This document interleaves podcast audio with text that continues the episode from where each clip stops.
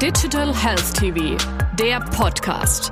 Alles rund um die Digitalisierung im deutschen Gesundheitswesen.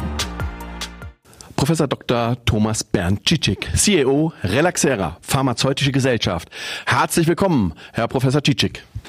Ja, vielen Dank, Herr Professor Grün. Ich freue mich über Ihre Einladung. Sie kommen aus der klinischen Medizin und sind viele Jahre als Internist in der Kardiologie und in der Intensivmedizin tätig gewesen. In diesem Zusammenhang auch in der Forschung.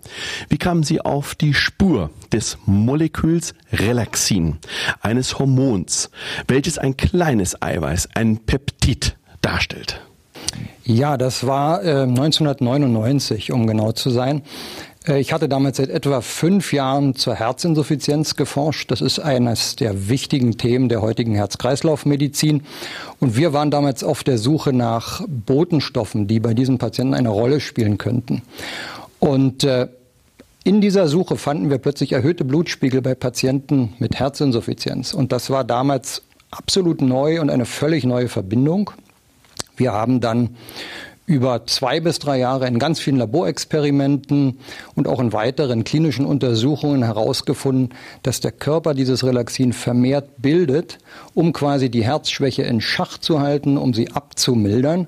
Und das eröffnete dann wieder ein ganz neues Forschungsfeld, denn jetzt konnte es ja sein, dass dieses Peptid auch therapeutische Möglichkeiten bietet.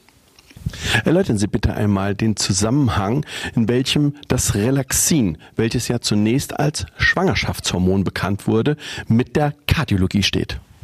Ja, es ist richtig. Es ist als Schwangerschaftshormon entdeckt worden und der Name Relaxin kommt auch wirklich vom Relaxen. Das war 1926 ein britischer Hormonforscher, Frederick Highsaw, der fand einen unbekannten Stoff im Blut schwangerer Tiere, Meerschweinchen. Später hat er in richtigen Schweinen nachgeschaut.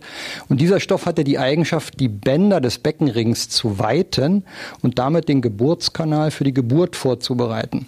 Und er nannte das Relaxin wegen dieser Eigenschaft.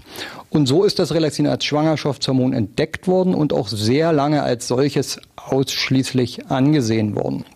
Wir wissen heute sehr viel mehr. Wir wissen, dass das Relaxin von seiner Struktur dem Insulin, das ist das blutzuckersenkende Hormon der Bauchspeicheldrüse sehr verwandt ist, aber es hat ganz eigene Wirkungen. Es wird fast überall im Körper gebildet. Es reguliert Herz und Kreislauf. Interessanterweise ist es zum Beispiel eines der wichtigsten Botenhormone bei der Umstellung des mütterlichen Kreislaufs in der frühen Schwangerschaft. Es ist wichtig fürs Bindegewebe, es regelt Entzündungen, es regelt die Lungenfunktion, den Stoffwechsel und vieles mehr. Und unsere Arbeiten Ende der 1990er, Anfang der 2000er Jahre haben das Thema dann endgültig in die Kardiologie gebracht. Nun ist es ein durchaus weiter Weg von der Forschung im Labor bis zur Gründung eines eigenen Pharmaunternehmens. Ein spannender Prozess. Können Sie uns diesen einmal kurz erläutern? Ja, auf jeden Fall. Also wie gesagt, er begann in den 90er Jahren, Ende der 90er Jahre und es war ein Auf und Ab. Bis etwa 2005 erinnere ich wirklich eine riesengroße Euphorie. Also wir hatten wirklich sehr aufregende Ergebnisse publiziert und bekamen entsprechend auch großen Zuspruch. Ich bekam damals den Virchow-Preis, das ist der Forschungspreis der Charité, 2000 war das, und im Jahr 2001 mit anderen zusammen den Young Investigator Award der Europäischen Gesellschaft für Kardiologie. Kurze Zeit später meldete sich eine kalifornische Pharmafirma bei uns. Damals war ich Oberarzt an unserer Intensivstation. Und wir haben mit denen zusammen wirklich die weltweit erste Gabe von Relaxin bei herzinsuffizienten Patienten durchgeführt, mit wirklich vielversprechenden Resultaten. Dann kam ein Ab. Ähm, die Kooperation mit dieser Firma brach ab. Die hatten unter anderem auch finanzielle Probleme. Eine große Pharmafirma entwickelte das Relaxin unabhängig von uns dann auch für den Herz-Kreislauf-Sektor. Für eine Indikation, also für eine Zielgruppe an Patienten, die ich für gut hielt, für interessant, aber nicht für optimal aus meiner Sicht, weil es sich hier nur um eine Kurzzeitbehandlung handelte. Ich hatte immer die Vorstellung, dass man das Relaxin chronisch, also langfristig Patienten geben muss, die in einer besonderen Form der Herzschwäche leiden, für die es keine Therapie gab bis dahin, auch heute nicht gibt. Und ich kannte diese Patienten einfach aus dem klinischen Alltag. Die kamen alle paar Monate zu uns, weil sie sich verschlechterten und wir hatten selten etwas Richtiges anzubieten. Und da war einfach viel Leiden auf deren Seite und viel Unzufriedenheit äh, auf unserer Seite. Und das war eigentlich immer meine große Vorstellung. Und etwa so um 2010 habe ich dann realisiert, ja, wenn ich das umsetzen will, diese chronische Applikation für diese Indikation, dann muss ich das selber machen. Und dann muss ich eine eigene Firma gründen. Die erste Konsequenz war einfach mein Tätigkeitsfeld als Arzt und Wissenschaftler zu ändern, also weg von der Charité. Ähm, und ich musste viel Kleinarbeit machen, also rechtliche Dinge abklären, das war sehr zäh. Äh, und ich musste Investoren finden. Äh, auch nicht so einfach in Deutschland. Äh, Investoren, die überzeugt von dem Projekt waren und die, dem über, die dieser Überzeugung auch noch die Zeit für das Projekt dazu gaben. Das ist dann schließlich alles sehr gut gelungen, hat aber nochmals fünf bis sechs Jahre gedauert. Und dann war der Juli 2016 und dann war ich wirklich einfach stolz und froh, als wir die Relaxera in das Handelsregister eintragen konnten. Herz-Kreislauf-Erkrankungen nehmen in der westlichen Welt aufgrund vieler Faktoren zu. Ein weites Feld für Ihr Unternehmen. Was sind Ihre konkreten Pläne, nicht zuletzt in Bezug auf die diastolische Herzinsuffizienz? Ja, also die Relaxera äh, legt den Schwerpunkt auf das alternde Herz-Kreislauf-System. Und dieses alternde Herz-Kreislauf-System entwickelt aufgrund der allseits bekannten Risikofaktoren ungesunde Ernährung, Übergewicht, Stress und Bluthochdruck, Bewegungsmangel, Rauchen, häufig Herzinsuffizienzform und ganz besonders diese diastolische Herzinsuffizienz. Ähm, die finden manchmal in der Fachsprache auch den Begriff HEF-PEF. HF steht für Heart Failure, PEF steht für Preserved Ejection Fraction, zu gut Deutsch einfach Herzschwäche mit erhaltenem Auswurfvolumen. Ähm, vielleicht zum Begriff ganz allgemein. Herzschwäche oder Herzinsuffizienz bedeutet ja, dass das Herz nicht mehr ausreichend Blut pumpt für die Bedürfnisse des Körpers. Die Patienten haben dann Luftnot bei geringster Anstrengung, fühlen sich müde, fühlen sich abgeschlagen, nicht mehr leistungsfähig. Äh, sie haben häufig Wasseransammlungen im Körper und sie müssen immer wieder ins Krankenhaus, damit sie wiederhergestellt werden. Und bei der diastolischen Herzinsuffizienz kontrahiert der Herzmuskel zwar noch normal, zieht sich normal zusammen, aber Herz und Gefäße sind einfach durch langjährige Entzündung steif und vernarbt und ein steifes Herz füllt nicht gut und damit entstehen die gleichen Symptome wie bei anderen Formen der Herzinsuffizienz. Ähm, ja, das war das, äh, das war das große Thema. Um das Ausmaß des Problems zu Ihnen zu erklären. In Deutschland leiden etwa 1,5 Millionen Patienten an Herzinsuffizienz und die Hälfte von ihnen leidet an dieser diastolischen Herzinsuffizienz, für die es also keine gesicherte Therapie gibt.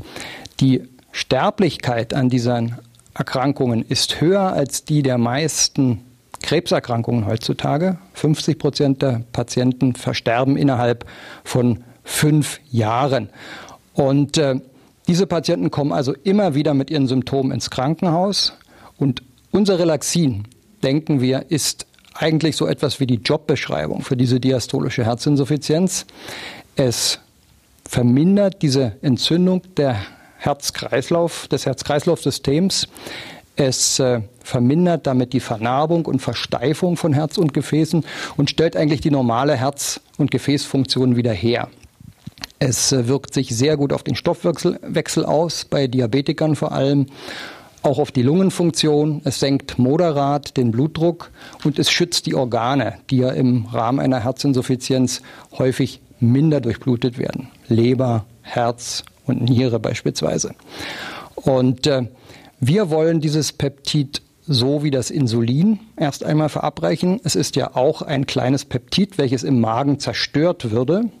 Und deshalb werden wir es wie Insulin verabreichen, also dauerhaft unter die Haut, äh, zum Beispiel mit einer kleinen aufklebbaren Pumpe, nicht viel größer als ein Nikotinpflaster. Wir haben weitere Applikationsformen in der Entwicklung. Das ist unser größtes Projekt, die diastolische Herzinsuffizienz. Wir haben andere Projekte in der klinischen Entwicklung.